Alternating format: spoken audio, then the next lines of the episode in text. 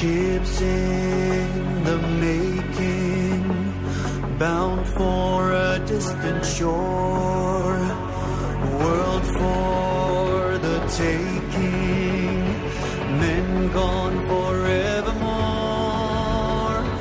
boarding and setting sail. Sexto Continente. Dirigido por el obispo de Orihuela Alicante, Monseñor José Ignacio Munilla.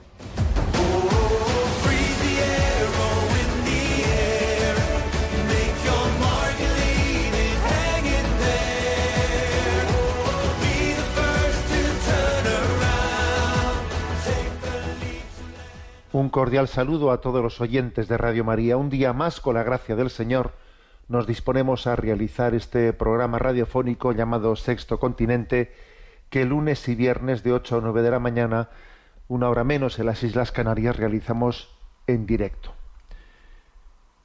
Los obispos ucranianos de rito latino han pedido al Papa Francisco la consagración de Ucrania y Rusia al corazón inmaculado de María.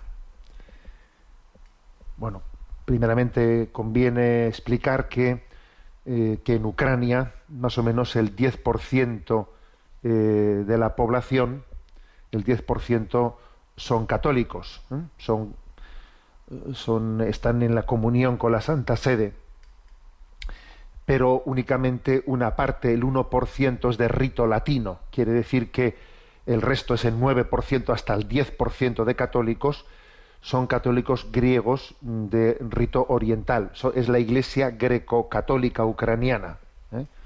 que entre todas las iglesias, eh, en todos los ritos orientales que tiene la iglesia católica, pues es el rito oriental más grande, ¿eh? de las 23 iglesias católicas orientales que están en comunión con el Papa.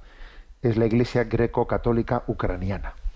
El resto de la población, el 90% de Ucrania, son de religión ortodoxa. ¿eh? Por lo tanto, los católicos somos un 10% en Ucrania y, bueno, pues un 1% ¿eh? únicamente es de rito latino, el rito latino eh, que nosotros no pues vivimos en, en España, etcétera. Bien, pero eh, obviamente esta petición que hacen los obispos católicos de rito latino pues también tendrá eh, pues será importante que los obispos católicos no de, de rito mm, greco eh, de, de la iglesia greco católica ucraniana también eh, pues lo valoren lo pidan lo pidan eh, pero no quiere decir ¿no? que, que mientras que no se sopese no se valore nosotros no debamos de comenzar ya haciéndolo, ¿eh?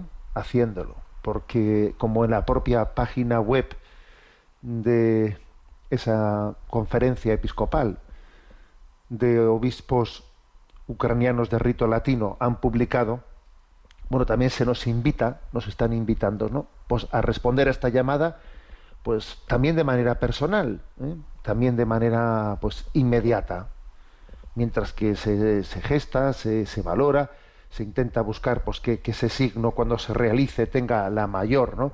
El la, la mayor representatividad posible entre el episcopado etcétera nos, dicen ¿no? que nosotros podemos estamos invitados ¿no? a hacerlo de una manera pues eh, como una avanzadilla de esa consagración ¿eh?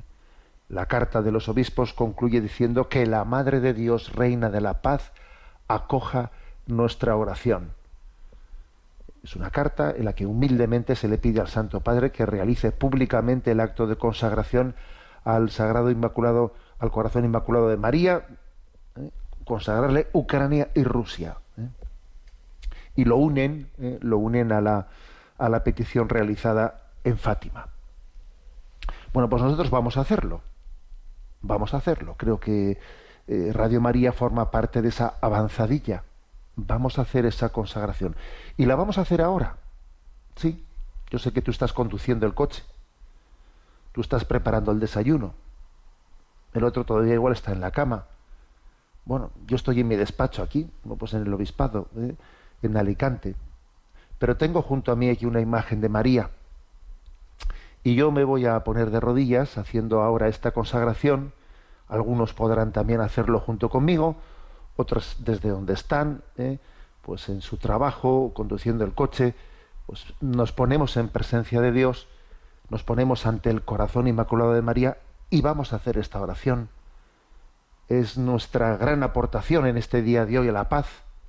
Vamos a invocar a Santa María, Madre de Dios, Reina de la Paz. Le vamos a decir Regina Pacis, ora pro nobis, Reina de la Paz, ruega por nosotros, ¿no? No podemos ser insensibles, no podemos dejar de conmovernos ante la realidad de la guerra. En la guerra los más humildes, los más los más pequeños son los que llevan siempre la peor parte. Y entonces esta es nuestra respuesta. Nuestra respuesta es ponerlo en manos de la de nuestra madre. Bueno, pues os invito a hacerlo. ¿eh? Yo me pongo de rodillas, quien pueda que lo haga, y hacemos esta oración. Que la madre Perdón. Amada Reina y Madre nuestra, Reina del Santo Rosario, auxilio de los cristianos, salvación del género humano, Virgen victoriosa, aquí nos postramos humildemente ante ti, para que lleves nuestras sinceras oraciones a Dios Todopoderoso en la Trinidad. Venimos con la plena confianza de que suplicamos misericordia y protección para que nuestra patria en ese tiempo, para nuestra patria en este tiempo dramático de guerra. Madre de misericordia, te lo pedimos no por nuestros méritos, con los que no contamos, sino en vista de la bondad infinita de tu corazón y de la sangre salvadora de Cristo, tu Hijo. Que llegue a ti el sufrimiento y los gritos de auxilio de tantas personas. Ten piedad de los heridos y víctimas de los bombardeos, de los huérfanos y de las viudas, de todos aquellos que se vieron obligados a abandonar sus hogares y buscar refugio en lugares más seguros. Ruega misericordia por los que dieron su vida defendiendo al prójimo y a nuestra patria. Oh Madre Inmaculada, ruega a Dios la gracia de la conversión y te pedimos especialmente la conversión de Rusia y de todos aquellos que están cegados por el odio o la sed de poder. Ruega por nosotros, especialmente por aquellas gracias que pueden cambiar los corazones humanos en un instante y que prepararán y traerán una paz tan codiciada. Sobre todo, danos el don de la paz espiritual para que el reino de Dios crezca en paz y armonía. Reina de la paz, ruega para, para nosotros la gracia de la verdadera reconciliación con Dios y entre nosotros, para que podamos darnos una mano de ayuda y apoyo. Trono de la sabiduría, inspira a todos los gobernantes a tomar decisiones sabias y fortalece los esfuerzos de quienes contribuyen al final de la guerra y la paz. Reina de los apóstoles, ruega para que nuestros pastores el don de la fe y el celo firmes en la administración de los sacramentos, para que en ese tiempo estemos todos unidos en la mesa eucarística y en la oración celosa. Sana a los enfermos, fortalece a todo el personal médico y voluntario que atiende a los enfermos y heridos, pide para ellos la fuerza espiritual y física.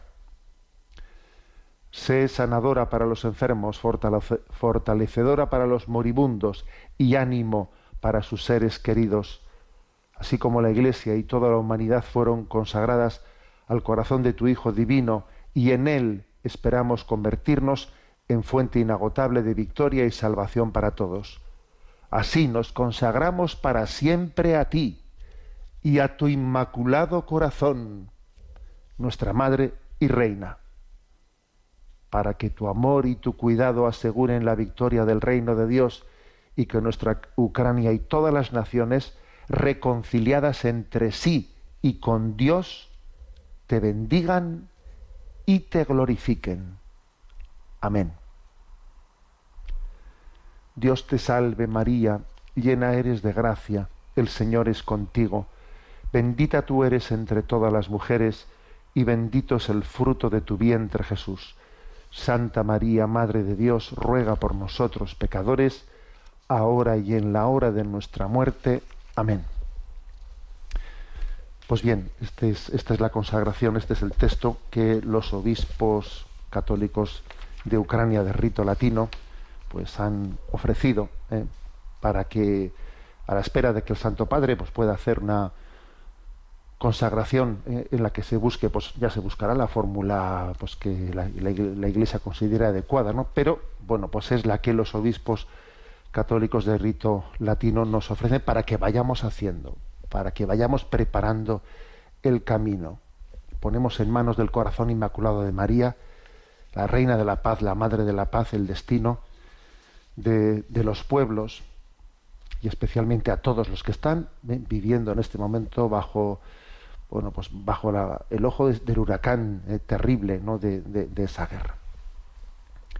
Sexto Continente es un programa que tiene interacción con los que sois usuarios en redes sociales en Instagram y en Twitter a través de la cuenta arroba obispo munilla con los que sois usuarios de Facebook a través del muro que lleva mi nombre personal de José Ignacio Munilla y recuerdo como siempre hago, que los programas anteriores están a vuestra disposición tanto en el podcast de Radio María como en la página web multimedia eh, www.enticonfio.org. Ahí hay una, una, sección que se ve muy fácil llamada Sexto Continente, donde están los programas anteriores. ¿eh? Bien, pues este es el, el, el, arranque, como, que como veis es un arranque que creo que es la respuesta proporcionada a lo que estamos viendo, a lo que estamos asistiendo. ¿no? Yo soy consciente que también los medios de comunicación, todos ellos están, están bajo estrategias, ¿no? y en unos sitios nos enseñarán una cosa y nos taparán la otra. Bueno, bien, sí, pero, pero lo que está claro es que mm, la guerra genera, eh, la guerra genera un, un sufrimiento inmenso y que los más humildes y los más sencillos serán los que estén sufriendo más. ¿no? Luego, independientemente de lo que nos enseñen, de lo que nos oculten, de lo que. Bueno, pues es que nos importa poco. ¿eh? Yo creo que tenemos que estar no, no, alimentando ¿no? Una, una visión de la realidad desde, de la, de, desde la visión parcial que nos den los medios de comunicación, sino meternos en el corazón inmaculado de María ver el sufrimiento del corazón de María, del corazón de Jesús, participar de él y rogar y rogar intensamente por la paz y por la paz. Bueno, como arranque vamos a tener, hoy daremos mm, cabida eh, especial eh, a, la intervención de los oyentes, ¿eh? que sé que muchos de vosotros soléis decirme, ¿por qué no dedica usted más tiempo a las preguntas? Bueno, pues, pues sí, hoy por lo menos lo, lo haremos. Pero antes que eso, vamos a tener nuestro, nuestro rincón Chesterton. Y de, en ese comentario que hacemos de los aforismos, distintos conceptos eh, abordados, ¿no? sobre los que él ha, hecho referencias en, todas sus obras, bueno, pues me, quiero fijar en el, en el, tema de la poesía de los poetas, sobre los que Chesterton habla de una manera pues muy especial, ¿no? Él era, pues, eh, pues la verdad es que Chesterton fue un hombre de prosa, ¿eh? más que de poesía, pero era un gran amante, amante también de la poesía. Entonces, lo primero que hace él es criticar esa visión que a veces se tiene, se tiene o tenemos, ¿eh? o tenemos de la poesía, como que es algo, digamos, eh, romántico, que, que, se escapa de la realidad, que, pues que el género de la poesía es un género que no es compatible con, con hablar de los problemas de esta vida. ¿eh? Es una especie de evasión así estética, ¿no? Entonces, bueno, él, frente a esa visión un tanto despectiva de la poesía, tiene muchas frases potentes, como por ejemplo, la poesía se halla más cerca de la realidad que cualquier otra ocupación humana. Y dice también, el gran error consiste en suponer que la poesía es una forma no natural de lenguaje. Como si le dicen otro, oye, ¿por qué, ¿por qué hablas en poesía? Déjate de poesías, ¿no? Habla, habla natural. No, ¿te, piensas, ¿Te piensas tú que la poesía es como un lenguaje no natural? Eso es el, gran, el gran error, ¿no? Y fijaros esta expresión. La gente dice a menudo despectivamente que el poeta está siempre en las nubes, pero olvidamos que allí también se, se ocultan los truenos. Mira, en las nubes se ocultan los truenos. ¿eh? Entonces a ti te parece que el poeta está en las nubes ya, pero a veces, ¿eh? a veces desde las nubes sale un trueno y nos, y, nos ayuda a romper nuestra sordera y nos dice las verdades del barquero, esas que nos, nos gustan escuchar, ¿no? Entonces llega a decir, ¿eh? pues Chesterton, prosa, al menos en sentido prosaico, es poesía interrumpida, fragmentos de poesía, poesía separada de su curso, diciendo, mira, es que por eso él mm, eh, admira tremendamente ¿no? la poesía. Incluso, fíjate, llega a decir ¿no? que es que la prosa es como una poesía interrumpida. Bueno, esta es la primera, primera, primera faceta, el, el valorar, ¿eh? el valorar el lenguaje, el lenguaje poético, etcétera. Aquí, pues en Radio María, en muchos momentos, ¿no? Pues hemos, hemos conocido programas eh, en los que se ha se ha subrayado, ¿no? Pues el valor de la, el valor de la transmisión del mensaje cristiano también a través de la poesía. Segundo aspecto, el, el subraya que, por lo tanto, la poesía, en línea con lo anterior, no es meramente estética, o no es un recurso a lo estético, que detrás de la poesía, la verdadera poesía, obviamente, hay una filosofía, hay una filosofía. ¿eh? El verdadero poeta es también filósofo. Dice, una de las maldiciones de la crítica poética es que tiende a separar las ideas del poeta de la forma en que las expresa, lo cual es como separar la idea abstracta de la vegetación de todas las formas concretas de vegetales. A ver, eh, eso de que el- lo importante de la poesía es la belleza de cómo lo dice. Fíjate qué rima tan bonita, qué bien le ha salido la rima. A ver, que lo importante es lo que te está diciendo, ¿sabes? ¿No? Tú no a la hora de valorar una poesía no, no separes eh, la fuerza de la, de la idea de la belleza en cómo ha sido dicha, no lo separes, no separes eso, dice, pretender separar eso es como dice, ¿no? Separar la idea abstracta de vegetación de los vegetales. A ver, no se puede separar ¿Cómo separa, se separa el concepto que yo tengo de vegetal de los vegetales concretos? No se puede separar. Pues aquí lo mismo. ¿eh? Pretender separar la belleza de la expresión, de la- del peso específico de la verdad que transmite, no puede ser. Claro, eso es lo que, eso es lo que ha devaluado la poesía. Eso es lo que le ha convertido en una especie de romanticismo estético. dice sentencia Chesterton, poesía sin filosofía es solamente inspiración, o dicho en, lenguaje vulgar, viento. Y nosotros no queremos viento. Claro, hay mucha poesía que es viento. ¿eh? Pero a ver, o sea, la poesía está llamada a transmitir una verdad. Y entonces, y entonces si esa verdad se puede transmitir eh, por no únicamente por poesía, sino por prosa, ¿por qué recurrir a la poesía si ya eh, si es más fácil hablar en prosa que en poesía, ¿no? Entonces él dice, mira, es que la sensibilidad humana requiere de la poesía para adentrarse en el misterio de la vida, para tener más, capac- más capacidad, ¿no? De adentrarnos en el misterio de la vida dice la siguiente expresión, el alma no habla nunca hasta que habla en poesía. En nuestra conversación diaria no hablamos, solo charlamos. Impresionante esto, ¿eh? Dice, el alma en realidad no habla nunca hasta que habla en poesía. Es decir, eh, la poesía mm, da una capacidad ¿no? de, mm, de expresión de la interioridad del hombre superior, que, que es difícil que se exprese esa interioridad sin la poesía. Él dice, ¿no? En, en nuestra conversación diaria mm, solemos charlar, pero no hablar. El alma habla cuando, cuando se expresa en la poesía.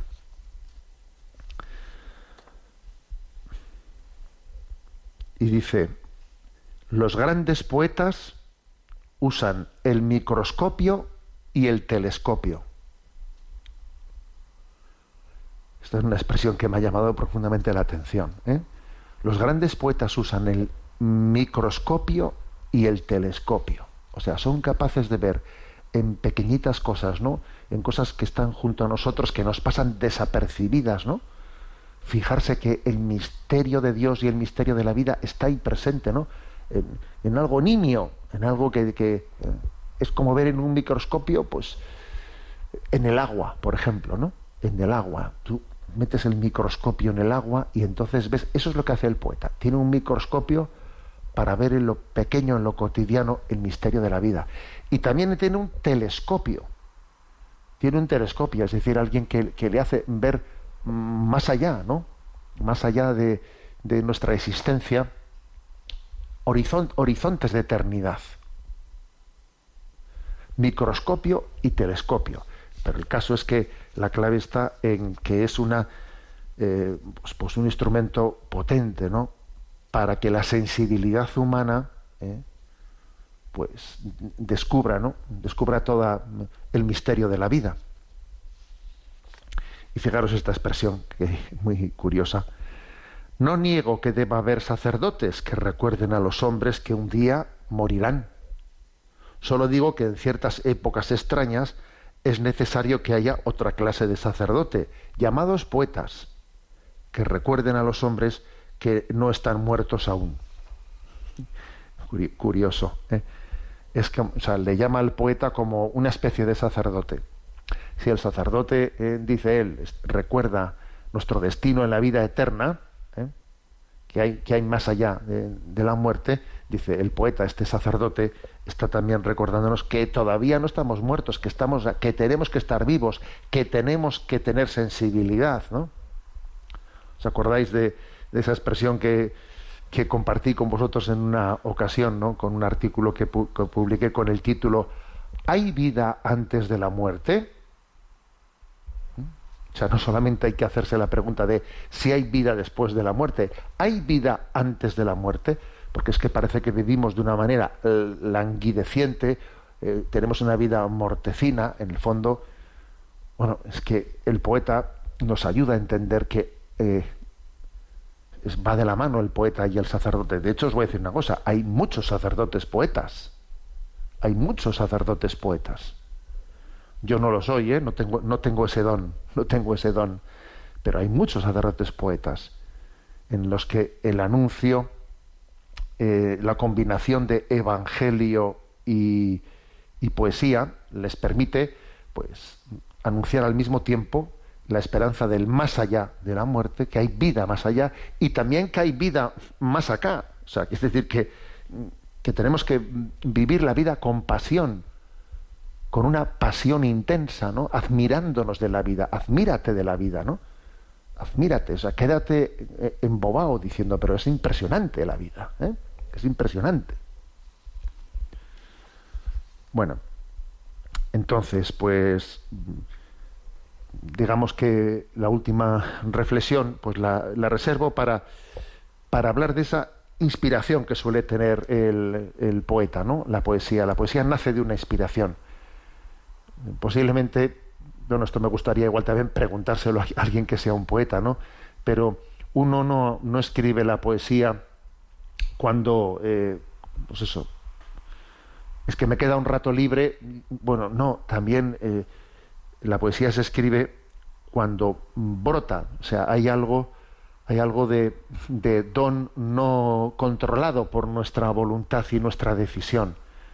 Eh, ese momento de inspiración, ese momento de luz que, Dios nos da para poder expresarnos de manera poética, eh, no está, no es una decisión nuestra, ¿eh? tiene algo de don de Dios y nosotros tenemos que ser dóciles, ¿no? También a la inspiración del Espíritu. Yo creo que aquí también hay una inspiración del Espíritu ¿eh? a la hora de a la hora de poderse expresar así. Entonces dice él en una cita: nadie puede considerar las condiciones bajo las cuales la poesía es manufacturada, o sea, es realizada. Se hace haciendo nada. O sea, ¿cómo se hace la poesía? haciendo nada, o sea, es que brota, es que yo no puedo controlar las condiciones bajo las cuales va a hacerse la poesía, que no, que es que la poesía tiene algo de, de, don, de inspiración. ¿eh? Bueno, bien, como veis son, son unas eh, reflexiones ¿eh? sobre este aforismo, sobre el tema de la poesía, que nos, nos ayudan ¿no? a, ver, a ver una, una perspectiva pues diferente, bien diferente. Bueno, antes de, de pasar a atender las, las preguntas que se envían al correo electrónico sextocontinente arroba radiomaria.es, eh, sextocontinente arroba radiomaria.es, tenemos ahora nuestro momento de oración a través de la música. Eh. Pusimos el otro día también una de las canciones de Marcelo Olima, eh, dentro de la producción que se ha realizado en Laudato Si, eh, Laudato Si Kids, que bueno, nos ofrecen pues una serie de, cantos, de temas, de melodías en torno al misterio de la familia, el que hoy ponemos tiene como título La unión familiar.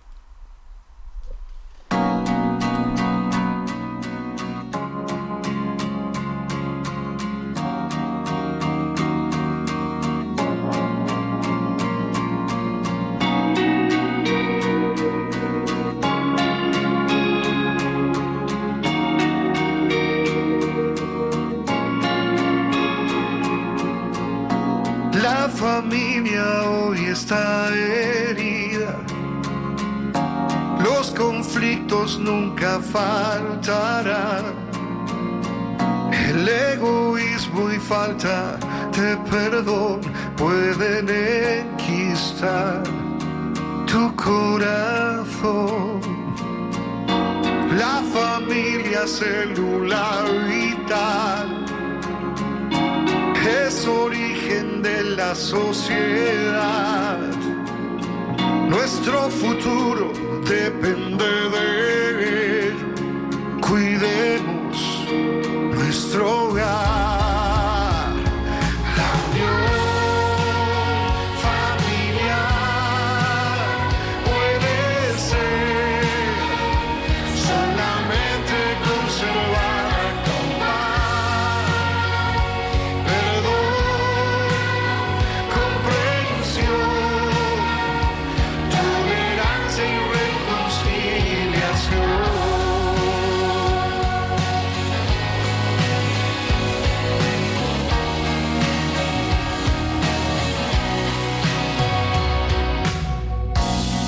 Heridas que nos hemos causado pueden ser sanadas con su gracia. El Espíritu de Dios nos sostiene, infunde vida y amor. Los sacramentos son la fuente viva para alcanzar la plena comunión, unidos de la mano de María, llegaremos al final. Unión familiar puede ser solamente conservar.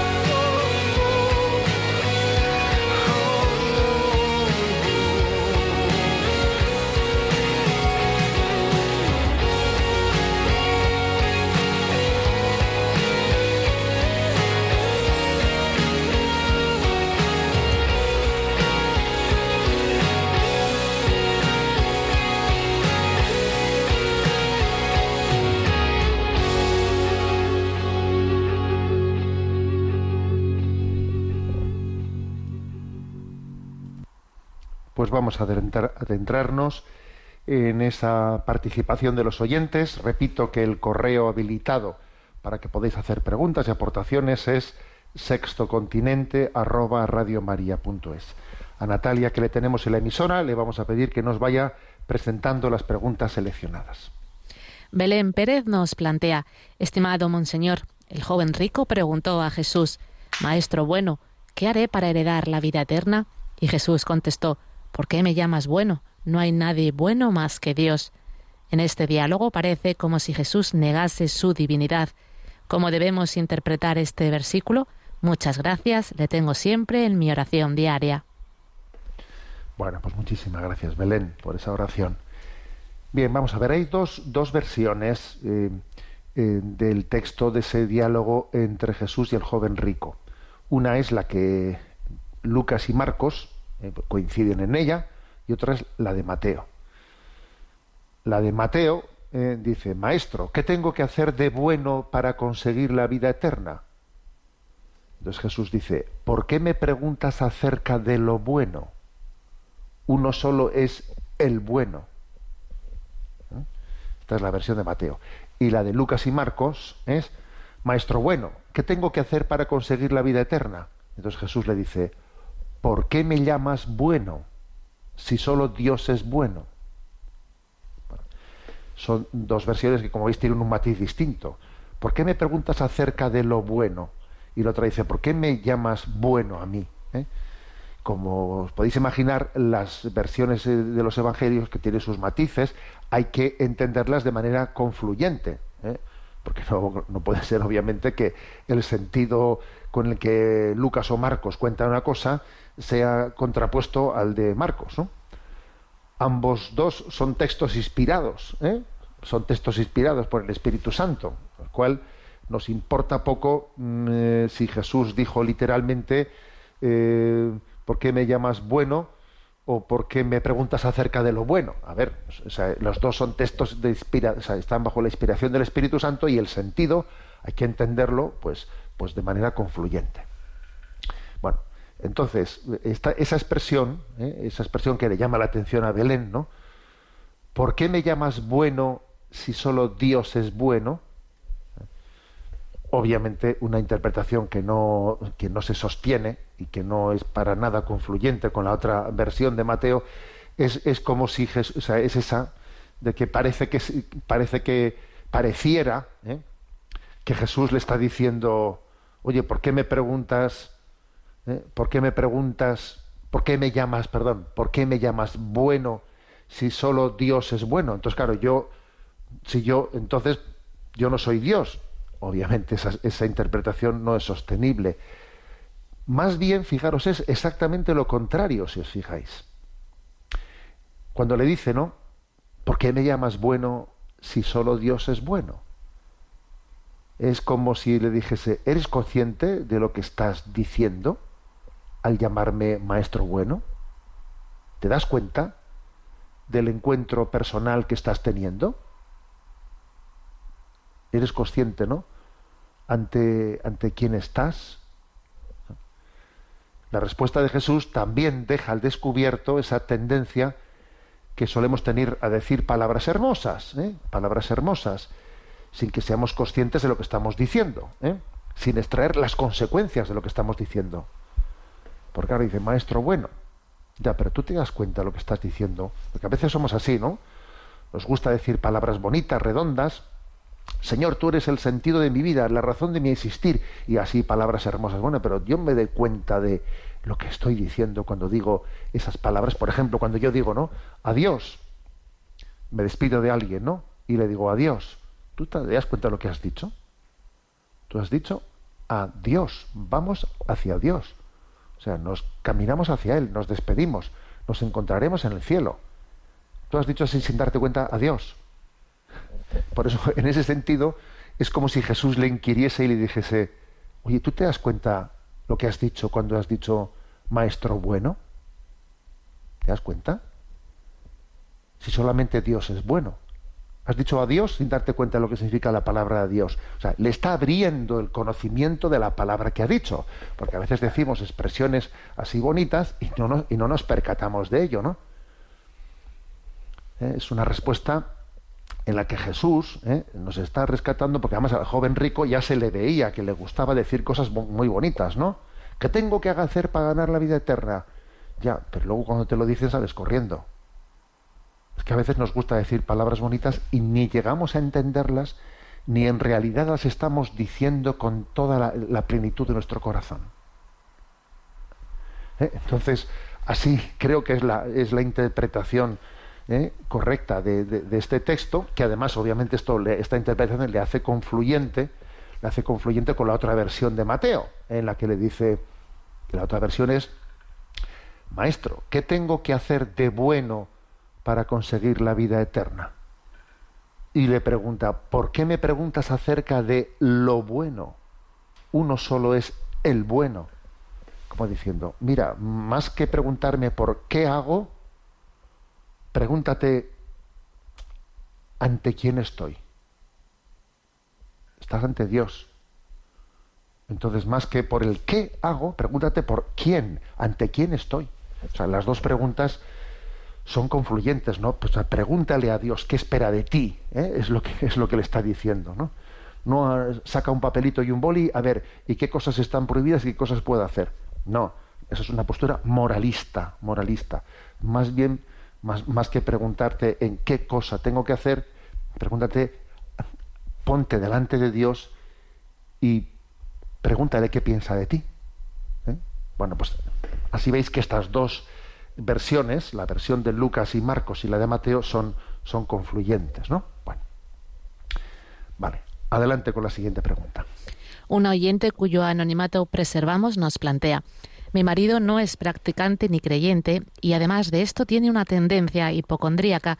Pues bien, en este contexto de la pandemia del coronavirus, nos ha impedido a nuestro hijo de 12 años y a mí ir a misa los domingos.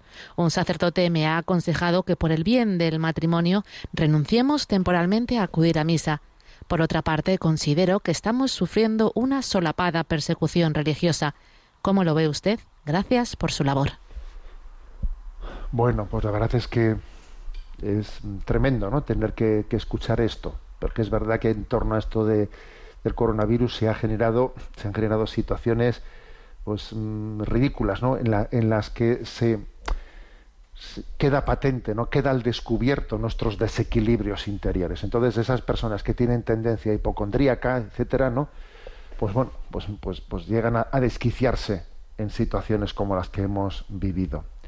Pero luego también vamos a decir una cosa, que ese desquiciamiento también es utilizado pues para, para pretender controlar a las personas, para pretender poseerlas, para no dar un espacio, ¿no? Para no respetarnos en un espacio de necesaria libertad. Ento- Entonces todavía eso mina las relaciones. ¿eh? Entonces, bueno, pues yo creo que ese consejo eh, que les ha dado el sacerdote de eh, ante una situación tensa, etcétera, pues igual pues renunciar a ir a la Santa Misa el domingo para no generar una tensión en la familia que, que, explote.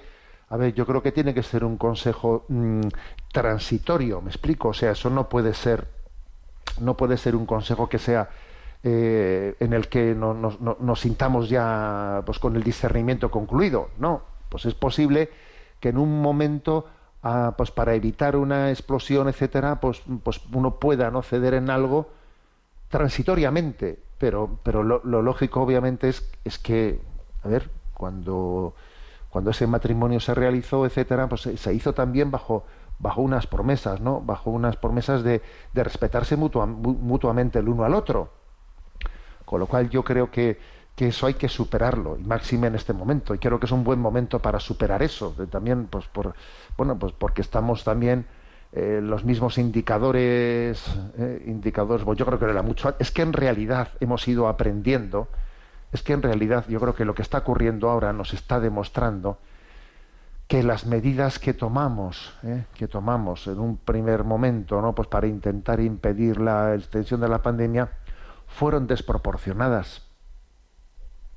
aquel quedarnos todos dentro de casa, aquel pues dispensar, ¿eh? dispensar de la asistencia a la Santa Misa y realizar el culto pues, de manera privada, etcétera. A ver, claro, no sabíamos ante lo que nos enfrentábamos, no éramos conscientes de ello, ¿no?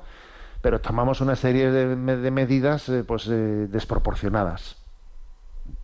porque aquel, aquel pánico que se generó, que se generó en la sociedad, pues bueno, pues nos terminó, nos terminó afectando a todo el mundo. Y también es cierto que cuando uno pues tiene, tiene que dar, o sea, gobierna pues una diócesis, etcétera, también lo hace teniendo en cuenta que las personas a las que te diriges están bajo estado de pánico y entonces tienes que buscar, tienes que buscar una, bueno, en fin, que, que con toda seguridad tenemos que reconocer que las cosas eh, las hicimos como pudimos, pero fueron muy mejorables, como se dice, ¿no? Muy mejorables.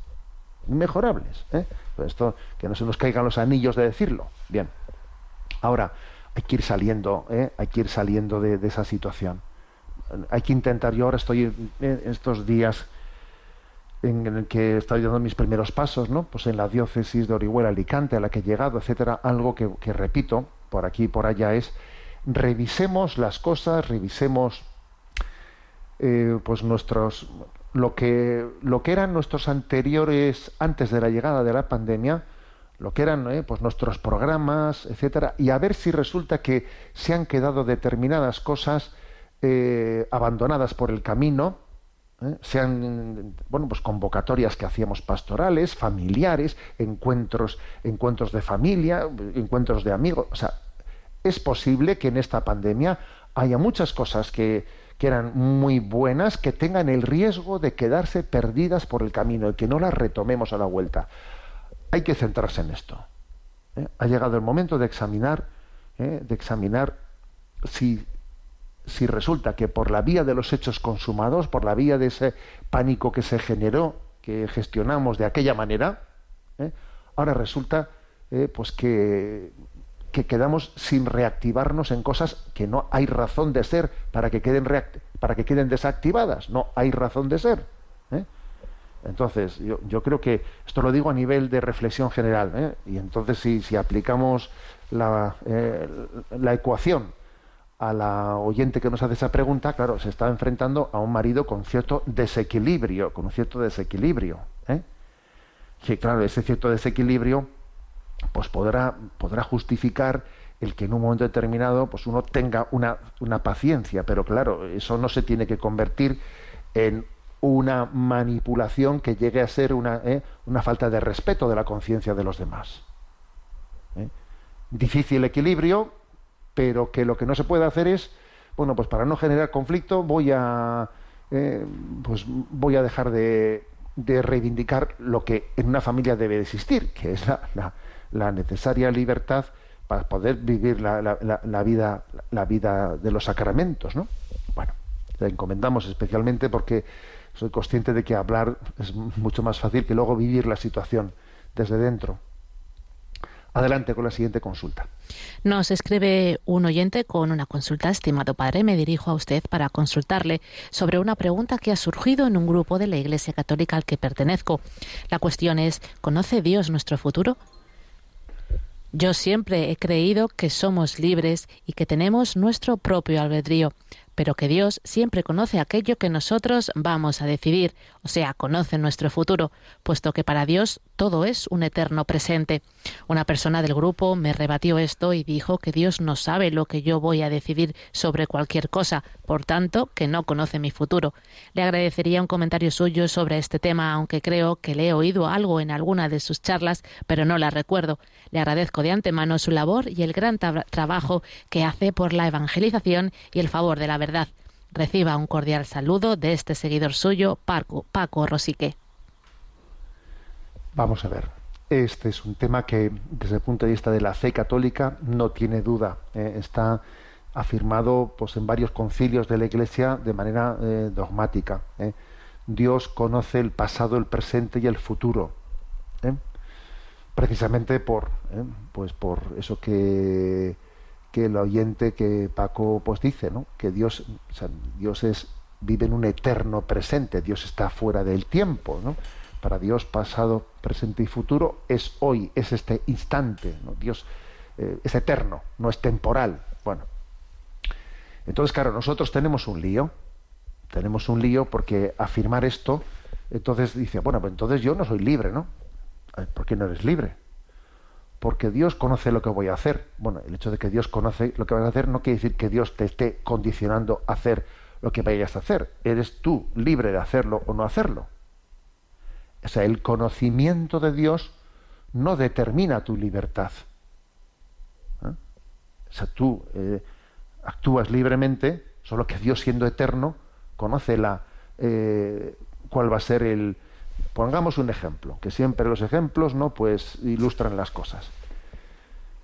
Tú imagínate, ¿no? Pues que hay un helicóptero de esos de, de tráfico de la Guardia Civil que está desde lo alto viendo una curva, una curva que, que gira alrededor de un monte, claro, en la curva, en la curva ve que, que un coche que viene uno en sentido de dirección contraria, claro, que desde el helicóptero se ve, desde abajo tú no ves que estás tomando una curva en la que, te- que has invadido el arcén izquierdo y que viene un coche y que te la vas a dar. El que está arriba en el helicóptero lo ve y dicen, esto se la van a dar. Pero el hecho de que el helicóptero vea que esos dos se van a chocar no quiere decir que el que el helicóptero lo conozca, eso esté condicionando que el que conduzca el coche sea se haya metido en el, en el carril izquierdo. Eres tú el que te has metido en el carril izquierdo y lo que tienes que hacer es ir por el carril derecho.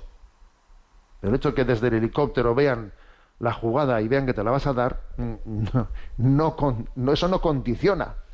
Eres tú el que conduces el coche y tú te has metido en el carril izquierdo. Bueno, un ejemplo. ¿eh?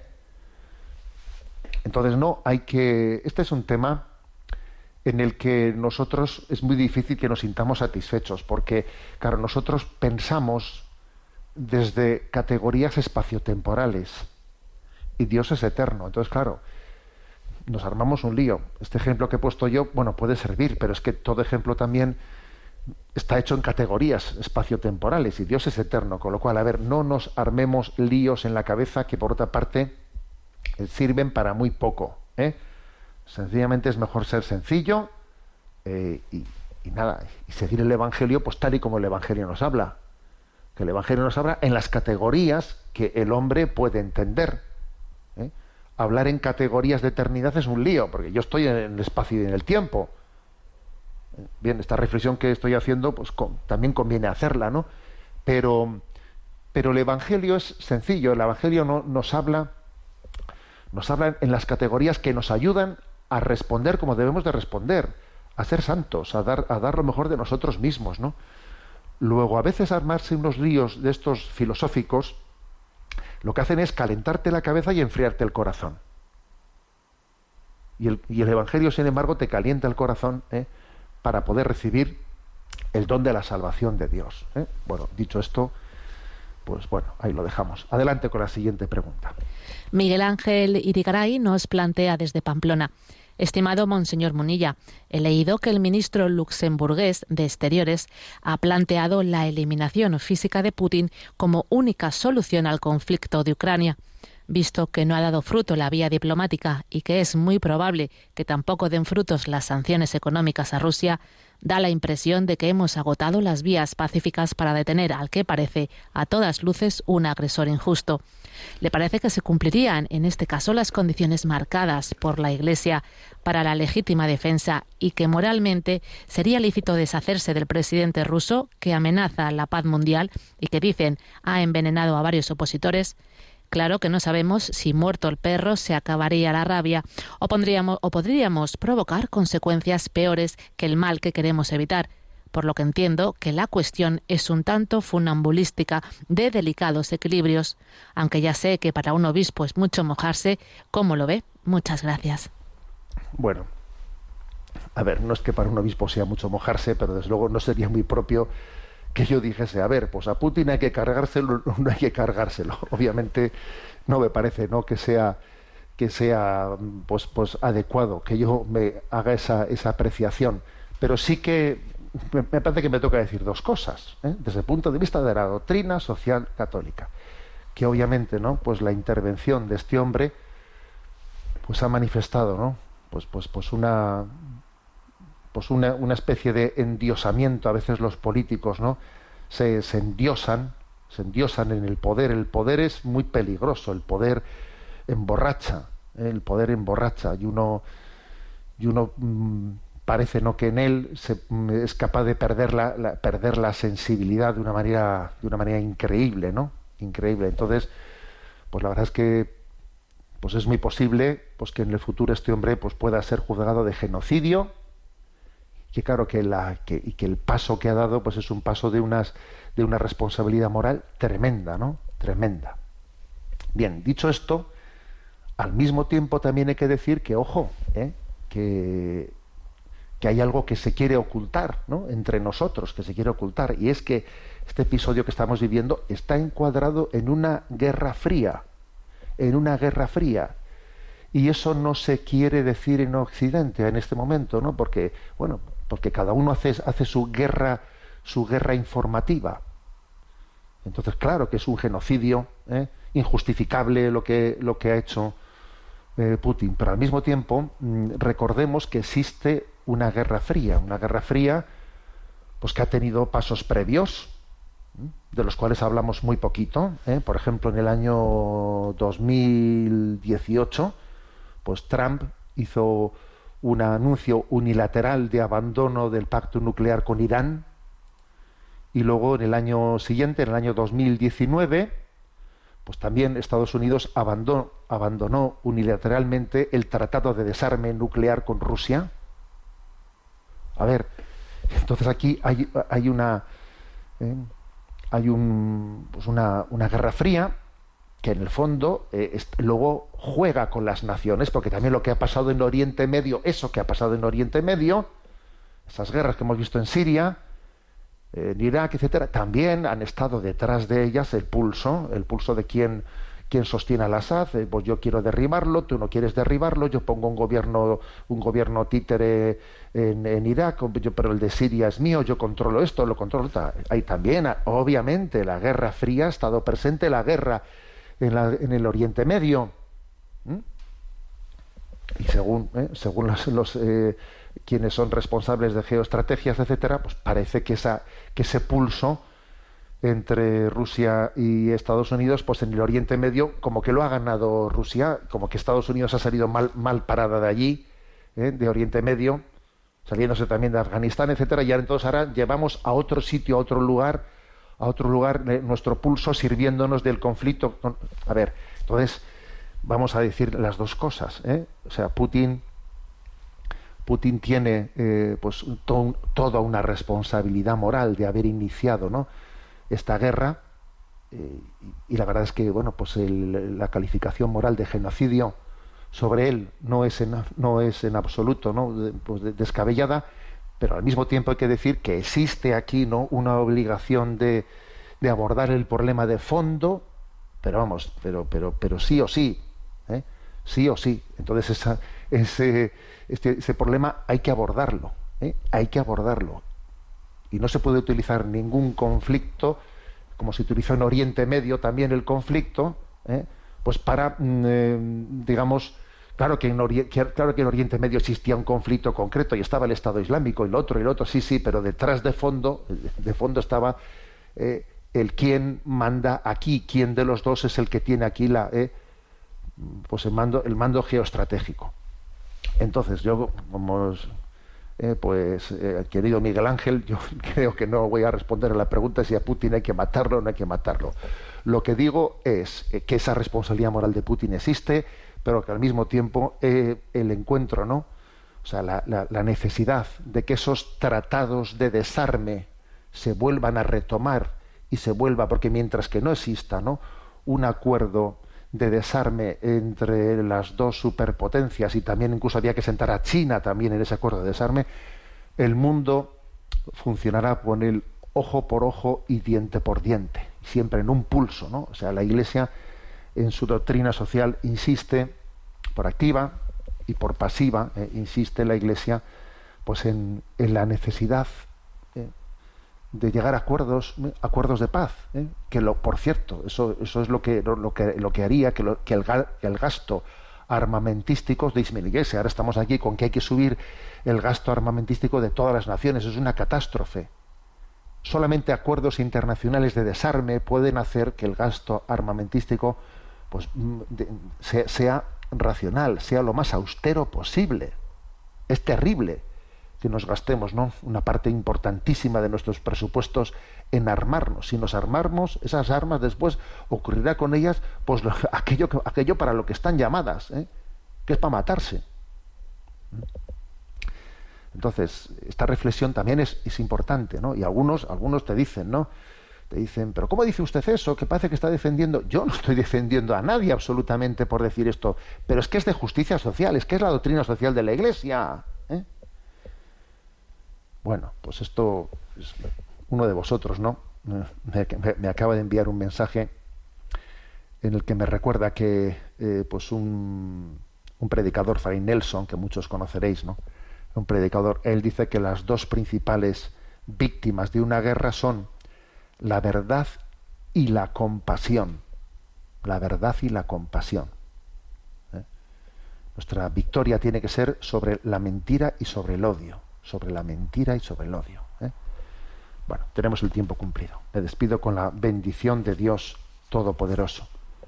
Padre, Hijo y Espíritu Santo. Alabado sea Jesucristo.